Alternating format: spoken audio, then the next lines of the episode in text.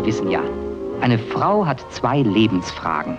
Was soll ich anziehen und was soll ich kochen? Naja, von der Vision hat sich Werbung zum Glück inzwischen entfernt. Aber trotzdem, wenn man mal drauf achtet, sieht man, dass Werbung in Deutschland meistens schon ziemlich stereotyp ist. Das zu kritisieren ist erstmal richtig und wichtig. Aber wer sich mehr Vielfalt in der Werbung wünscht, muss auch motivieren, damit sich mehr Agenturen aus dem altbekannten und, ganz ehrlich, ziemlich überkommenen raustrauen. Die feministische Organisation Pink Stings hat deshalb dieses Jahr zum ersten Mal den Pinken Pudel verliehen, ein Positivpreis für fortschrittliche Werbung. Die Pink Stings Gründerin Stevie Schmiedel hat uns erzählt, wie es dazu kam. Die Idee, den Pinken Pudel durchzuführen, habe ich schon seit sechs Jahren. Und ähm, die Idee eines Positivpreises für Werbung, das gab es bisher noch nicht in Deutschland. Und seit sechs Jahren möchte ich eigentlich diesen Preis vergeben. Jetzt haben wir es endlich geschafft, dieses Jahr den mal umzusetzen. Und die Resonanz war ja auch dementsprechend äh, begeisternd. Warum hat es denn sechs Jahre gedauert? Man sagt generell, wenn man Kampagnen aufbauen, und Pink Stings ist ja eine junge Kampagne, dass äh, Protest immer besser wirkt als äh, Lob. Mit dem Pudel, da hatten wir schon Angst, weil wir dachten, eigentlich interessiert ja das vielleicht nicht so viele, wenn wir die Branche loben, sondern eher das kritisieren, was schlecht läuft.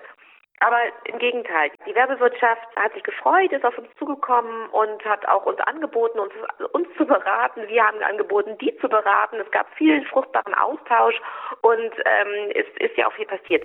Aus fünf Kampagnen wurde ausgewählt. Fünf Beispiele, dass es auch anders gehen kann. Gefeiert wurde das Ganze mit 150 Aktivistinnen und Journalistinnen in Hamburg. Darunter Katja Eichinger, die die Podiumsdiskussion moderiert hat. Das Ziel der Veranstaltung ist für sie persönlich. Natürlich regt mich sexistische Werbung auf. Was sehr interessant ist eben an der Werbung, ist, dass Werbung normalisiert und da ein Status quo äh, weitergeführt und weiterhin normalisiert wird, der das nicht verdient. Und diesen Status quo verändern zu wollen, das ist natürlich ein feministisches Anliegen. Aber es gibt noch ganz andere Gründe. Die Ex-Brigitte-Kolumnistin Julia Karnig war eben einerseits hier, weil sie als Frau und Mutter keine Lust mehr hatte, überall diese frauenfeindliche Werbung zu sehen.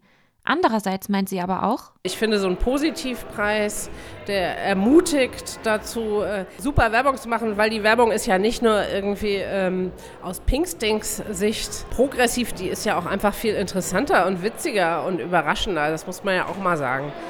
Neben Reden, einer Podiumsdiskussion mit Werbeleuten und feministischen Kreativen gab es natürlich auch Musik. Unter anderem aus der Pinkstings-Kampagne Kein Bild für Heidi. Die Kampagne richtet sich an Jugendliche, die mit Germany's Next Topmodel aufwachsen und so oft das Gefühl kriegen, nur durch eine Hungerdiät schön sein zu können. Der Song Not Heidi's Girl wurde an dem Abend von der Sängerin und Schauspielerin Janie Watson mit ihrer Band gesungen.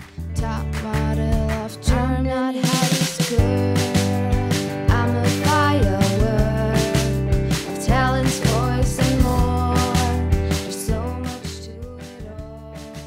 Gewonnen hat am Ende die Werbeagentur Heimat Berlin.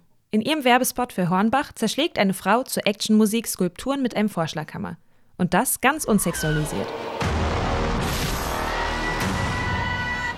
Am Ende sitzt sie in den Trümmern, schaut auf ihr Werk und es heißt, wir haben nie gesagt, dass es einfach ist.